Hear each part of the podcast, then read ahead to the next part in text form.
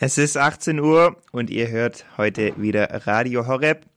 Heute mit dem Music Monday. Wie immer am ersten Montag des Monats, beziehungsweise dieses Mal nicht ganz der erste Montag des Monats, sondern der zweite. Aber letztes, letzten Monat gab es ja eine besondere Sendung, nochmal Bam Bambini, am Ende des Jahres gab es nochmal eine Wiederholung. Deshalb heute erst der Music Monday aber ich stelle euch natürlich wie immer die neuesten und besten Hits vor. Und heute sogar mit einem ganz besonderen Special, denn heute ist der Jonathan Kosse live für mich in der Sendung.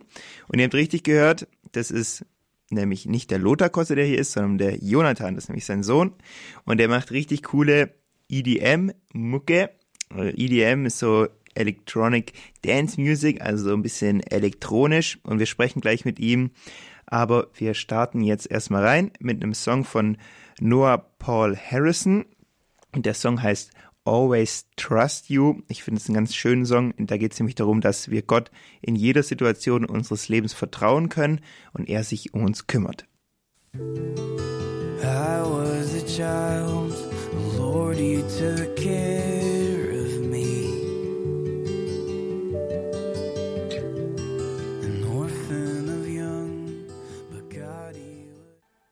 Radio Horeb Music Monday. Ich zeige euch heute wieder die neuesten und besten Songs. Und heute ist bei mir der Jonathan Kosse. Er ist 19 Jahre alt und hat jetzt schon sein erstes kleines Album rausgebracht, nämlich so eine kleine EP, sagt man in Fachkreisen. Da sind sechs Songs drauf und da geht's ganz klar in die Richtung EDM, Musik, also elektronische christliche Musik. Und mich hat es interessiert, wer dieser Jonathan ist wie er jetzt schon so früh am Musik machen ist und schon veröffentlichen. Ja, Jonathan, du bist jetzt bei mir. Hallo. Hallo Timo, schön, dass ich da sein darf. Ja, Jonathan, du bist jetzt 19 Jahre alt. Was machst du so? Bist du noch in der Schule? Bist du schon am Studieren? Machst du eine Ausbildung? Was, was machst du gerade in deinem Leben? Ich bin gerade ein bisschen in der lustigen Zwischenzeit. Ich habe äh, letztes Jahr ein FSJ in Schweden gemacht also war ähm, im Ausland, habe da viel Kinder- und Jugendarbeit gemacht, auch in der Kirche ähm, als freiwilligen Job. Und momentan bin ich zu Hause. Wie du richtig gesagt hast, habe ich jetzt letztes Jahr noch meine, meine EP veröffentlicht und werde wahrscheinlich dieses Jahr anfangen zu studieren.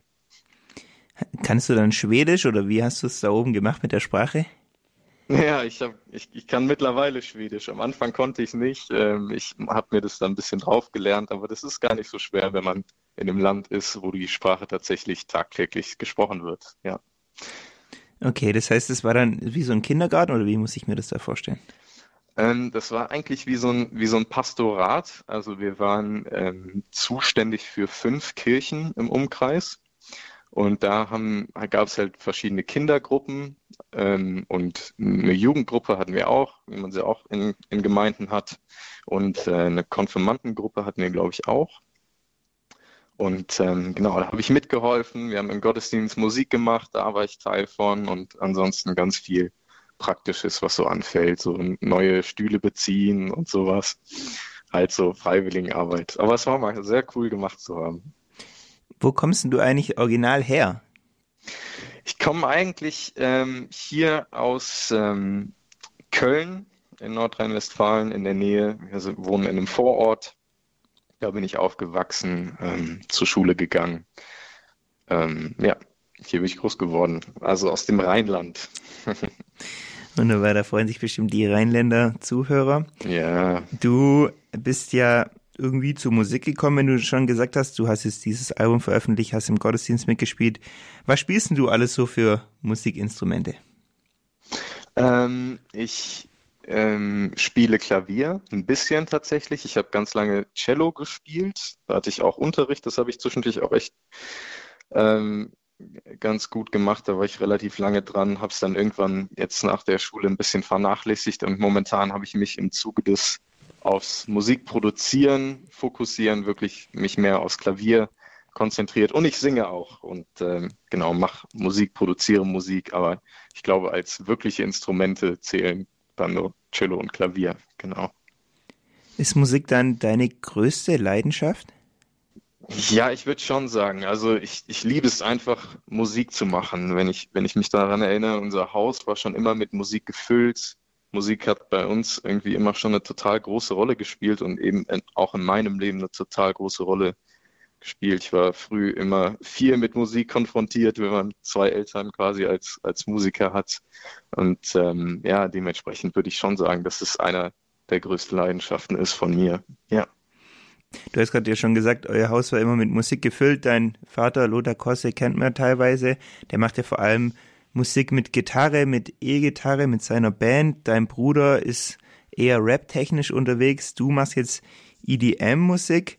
Wie, wie bist du zu dem gekommen? Wie hast du dich entschieden, dass genau das jetzt deine Lieblingsmusik ist? Oder ist es gar nicht deine Lieblingsmusik, sondern ähm, du bist irgendwie anders drauf gestoßen? Wie, wie, ja, wie hast du diesen eigenen Weg für dich so entdeckt?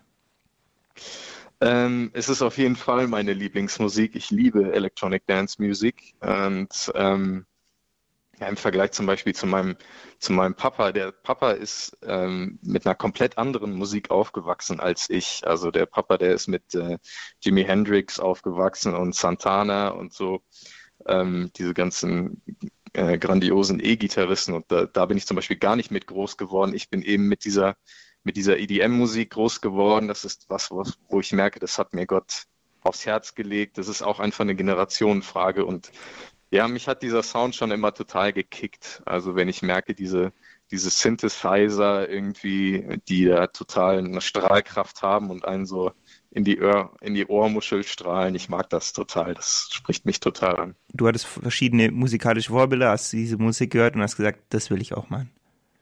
Ja, genau. Aber mit dem Unterschied, dass ich einfach gemerkt habe, ähm, ich würde es gern zu Ehre Gottes machen und anders als die, äh, Vorbilder, die ich so hatte, irgendwie, wo es auch viel darum ging, dass sie ihre eigenen Namen groß machen, ähm, wollte ich, habe ich irgendwie gemerkt, dass ich ähm, wollte, dass ähm, der Name Jesu stattdessen groß gemacht wird, weil dadurch die Musik am schönsten klingt.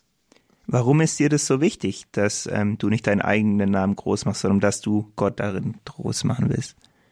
Ich glaube, wie ich, wie ich gerade schon sagte, weil, weil die Musik dadurch am schönsten klingt und dadurch auch in ihre, in ihre gänzliche Erfüllung kommt, wenn sie Jesus verherrlicht. Ich glaube, dadurch, dass man den Glauben in seiner Musik thematisiert oder seine Musik einfach auch eine, ein Ausdruck seines, sein, seines Herzens ist und ein, eine Haltung der Anbetung, indem man seine Musik Gott weiht, dann wird man, glaube ich, von zwei Dingen befreit. Und zwar das, das eine Ding ist, Performance, also das, was in der, ich sag mal, nicht christlichen Musik gang und gäbe ist, dass man eine große Show abzieht, alles muss höher, schneller, weiter, besser, mehr sein.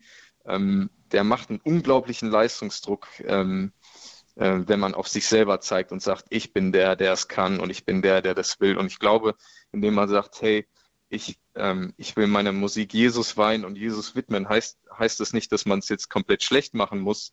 Ähm, aber ich glaube, dadurch wird dieser komplette eigene Leistungsdruck, der fällt einfach weg dadurch, weil man nicht selber im Fokus steht und weil man nicht das will, dass Leute eigentlich auf einen selber zeigen, sondern dass Leute nach oben schauen und, und auf Jesus und dass man selber auf Jesus zeigt und dass die Leute auf, auf Jesus schauen. Du singst ja auch auf ein paar von diesen Songs. Hast du da bei mhm. irgendeinem Lied irgendwie so eine besondere Geschichte, die zu diesem Song geführt hat? Ja, die habe ich tatsächlich. Ähm, und zwar bei dem Track In Your Arms. Ähm, da war es tatsächlich so, dass der bei mir äh, in der Zeit entstanden ist, wo es mir nicht so gut ging. Da, da hab, es war eine Zeit, wo ich gemerkt habe, wie es einfach mir schwer gefallen ist, in einer, in einer gefallenen Welt zu leben, wo so viele Dinge einfach so weit weg sind vom Reich Gottes und wo Gott zwischendurch so, so fern scheint. Und äh, dieser Titel In Your Arms, das ist eigentlich die Konsequenz, die ich dann ein paar Jahre danach daraus gezogen hat, wie es einfach, wie es sich einfach angefühlt hat. Und zwar nur, dass Jesus mich eigentlich in seinen Armen halten konnte. Und ich wollte eigentlich immer Richtung Boden fallen. Ich wollte eigentlich, ich hatte nicht die Kraft, irgendwie selber zu stehen, so. Und ich hatte einfach dieses Bild vor Augen während der Zeit, dass ich sage, ich, hey, ich klammer mich wirklich an Jesus fest. Und das weniger in diesem typischen, was man hat, so im Sinne von, ich, du kannst nicht tiefer fallen als Gottes Hand und Gottes Hand fängt dich auf, sondern es war wirklich dieses Jesus, Jesus nimmt mich in den Arm und Jesus, Jesus hält mich wirklich fest. Genau, das war so die Story hinter dem Song. Sehr emotional, ähm, aber auch sehr, sehr lehrreich, würde ich sagen, jetzt im Nachhinein. Ja, Ja, den Song wollen wir auch anhören jetzt. In Your Arms von dir, von Jonathan Kosse. Sind wir gespannt, wie sich das so anhört. Und ich würde allen Hörern empfehlen, dreht euch ein bisschen den Bassboost auf, dass ihr auch den Bass richtig gut raushört. Und dann viel Spaß mit dem Song.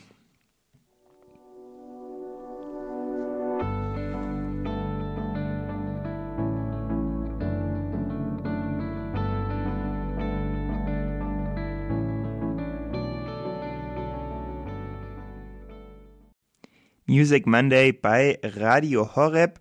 Ich bin Timo und ich bin gerade im Gespräch mit Jonathan Kosse. Er ist 19, hat jetzt gerade seine neueste kleine EP rausgebracht, also ein kleines Album. Und das Lied gerade war von ihm, das heißt In Your Arms. Und ähm, genau, er hat uns ja gerade auch diese kleine Geschichte dazu erzählt, wieso er diesen Song geschrieben hat. Er ist immer noch da. Jonathan, hi. Yes, immer noch da. Jonathan, du ähm, du machst ja diese elektronische christliche Musik und ich wollte dich mal fragen, ja. ob du Gott da ganz besonders drin erlebst. Ja, auf jeden Fall. Das tue ich, das tue ich ganz oft. Ähm, da liegt so viel Prophetisches drin in dieser Art von Musik. Ich finde, diese Musik hat so viel Autorität ähm, durch diese wirklich kraftvollen Sounds, die auch da drin stecken und die für mich weist die immer so auf die Größe, Weite und Tiefe Gottes hin, auf seine Kraft, auch auf seine Schlagkraft zwischendurch bei sehr brachialen Songs. Ähm, und auch und auch Stärke, seine Stärke und seine Liebe kommt ähm, kommt mir dadurch manchmal so nah, dass ich zwischendurch einfach selber nur ehrfürchtig irgendwie davor stehen kann und staunen kann und da muss ich irgendwie sagen, da stehe ich selber erst ganz am Anfang. Ich merke, da gibt es noch so viel Spannendes zu entdecken. Diese, diese Art der Musik bietet so viel, um Gott näher zu kommen und, und äh, Gott, Gottes Wege nochmal neu zu ergründen. Da bin ich total gespannt drauf, was da alles noch auf mich wartet oder auf uns wartet. Viele ältere Leute können jetzt nicht so viel mit so einer Musik anfangen. Wie geht's denn deiner Oma, wenn du ihr was vorspielst? Was sagt die dazu? nee, das stimmt. Bei vielen älteren Menschen ist es manchmal nicht so auf der Tagesordnung. Meine Oma findet das tatsächlich ziemlich cool. Ähm, das ist total witzig. Ähm, ich habe ihr das mal vorgespielt, weil sie sich natürlich dafür, die interessiert sich einfach immer dafür, was die Enkel machen. Das ist auch immer echt ein sehr cooles, cooles Ansinnen und ähm, ja, die hat äh, zwar immer nachgefragt, ja, welches Instrument ist das jetzt? Die hat es nicht so richtig verstanden, dass es ein Synthesizer ist, aber dafür hat die mir echt auch noch so ein paar Impulse mitgegeben, wo ich denke, ey, krass, meine Oma ähm, hat mir nochmal ein paar Dinge nahegebracht. Also zum Beispiel hat die, hat die betont, ähm, bei, der, bei, bei EDM ist ja immer die Kick ganz präsent, also oder die Bassdrum, dass die immer mal wieder kommt, also sehr, sehr, sehr kontinuierlich da ist. Und da meinte meine Oma zum Beispiel, das, das erinnert sie so an die Kontinuität des Herzschlages von Gott, so, ähm, dass, dass man, dass sie, sie, sie meinte quasi, so ist es. Also so, so ist es, dass die, die, die Kick hat irgendwie Bestand. Und das schätze ich total wert. Und auf der anderen Seite denke ich manchmal im Hinterkopf, die Oma, also meine Oma musste auch schon ziemlich viel durchhalten, weil ich meine, mein Papa ist Rockgitarrist, ähm, also sie hatte einen Rockgitarristen als Sohn, von daher glaube ich, ist die da manchmal auch ein bisschen schon, schon lockerer drauf. ja, finde ich super, dass deine Oma sogar dir nochmal Impulse gibt, was sie da raushört aus ja, der Musik. Richtig Total cool. Super Story. Ähm, generell, wenn jetzt irgendein junger Hörer hier dabei ist, sagt, wow, sowas finde ich voll cool, so eine Musik, was würdest du dem raten, wie kann der am besten mit sowas selber anfangen? Also an die Leute oder an die anderen Jugendlichen, die, die, die auch gerne elektronische Musik zur Ehre Gottes machen wollen, da will ich erstmal eine ganz, ganz große Ermutigung aussprechen. Das ist mir total wichtig, weil da stehe ich volle Kanne hinter und ich will euch einfach nur sagen, hey, Gott liebt das, was ihr tut oder was ihr tun wollt, ähm, dass ihr das Thema EDM zur Ehre Gottes ernst nehmt. Und da kann ich einfach nur raten, folgt dem Sound, der in euren Herzen liegt. Folgt dem, ähm, wo ihr denkt, hey, das finde ich richtig schön, das höre ich gerne, da, da geht mir so das, das Herz auf und ähm, würde ich auch einfach noch einen Rat geben, schaut nicht nach links oder nach rechts, seid nicht verunsichert, vergleicht euch nicht, sondern und auch lauft keinen Trends hinterher, guckt nicht, okay, was ist gerade angesagt, äh, auf welcher Welle könnte man irgendwie noch mitreiten, sondern es ist wirklich das, wo man merkt, hey, was habe ich, was höre ich, welche Töne höre ich im Kopf, was habe ich auf dem Herzen ähm, dem würde ich, dem würde ich folgen. Und dann würde ich einfach ein bisschen praktischer gesprochen, würde ich ganz viel ausprobieren. Also das ist wirklich so ein Ding, das geht in Zeiten von YouTube und so vielen Tutorials immer verloren, finde ich, dass, ähm, dass man einfach mal ausprobieren muss und Sachen testen kann und ein bisschen gucken kann. Und ein anderer Tipp, der, wo ich sagen kann, den habe ich zwischendurch angewandt und der war echt cool, ist seine absoluten All-Time-Favorite-Songs im EDM-Bereich äh, die man so hat. Also die, die man immer in seiner Spotify-Liste hat, die man immer hört, wo man irgendwie total abgeht, wenn die kommen, die man wirklich, also die allerliebsten, die man hat. Dass man die mal ganz genau anhört und zwar nicht irgendwie einfach nur, weil man sie gerne anhört, sondern sich mal wirklich genau anhört, wie die gemacht sind. Also was ist die Akkordfolge, was ist das Sounddesign, wie ist der Track vielleicht gemischt oder gibt es da irgendwelche Besonderheiten dran? Daraus kann man, glaube ich, sehr, sehr viel lernen. Also aus meiner Erfahrung auch. Das ist immer sehr, sehr hilfreich, genau. Ja, danke für die Tipps. Wo oder was kommt in nächster Zeit noch von dir? Kann man sich schon auf das nächste Album von dir freuen? Kann man dich irgendwo mal sehen an einem Konzert? Wie sieht es da aus?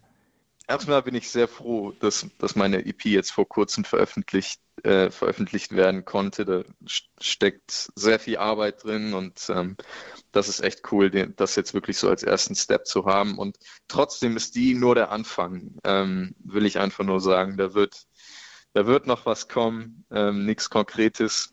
Und auch bei den Konzerten ist es leider so, durch die Corona, durch die Corona-Lage ist leider alles nicht richtig safe, ob da noch was passieren wird oder nicht wer am, am meisten irgendwie da Bescheid wissen will oder am schnellsten Bescheid wissen will. Ich glaube, auf Instagram würde ich das dann schon ankündigen, wenn da konzertmäßig nochmal was passiert. Ähm, aber genau, momentan bin ich einfach nur froh, dass, dass meine EP jetzt endlich veröffentlicht worden ist. Zum Abschluss noch, wo kann ich denn diese EP anhören? Diese, diese sechs Songs? Die sechs Songs könnt ihr überall anhören, wo ihr normalerweise eigentlich auch Musik hören könnt. Also Spotify, Apple Music, YouTube, alle großen Streaming-Plattformen, die es momentan so gibt, Amazon, ähm, dieser unter Jonathan Kosse und die EP heißt Vertical. Jonathan Kosse mit Doppel S, ne? K-O-S-S-E. Ja. Dann findet man das. Und ja, das war's auch schon wieder. Wir hören jetzt noch mal einen Song von deiner, von deiner neuen EP, Only Time Will Tell, hören wir jetzt noch. Und dann wünsche ich dir einen ganz schönen Abend noch. Ja, vielen Dank. Danke, dass du mal dabei warst. Danke, dass ich da sein durfte. So, hier, Jonathan Kosse, Only Time Will Tell.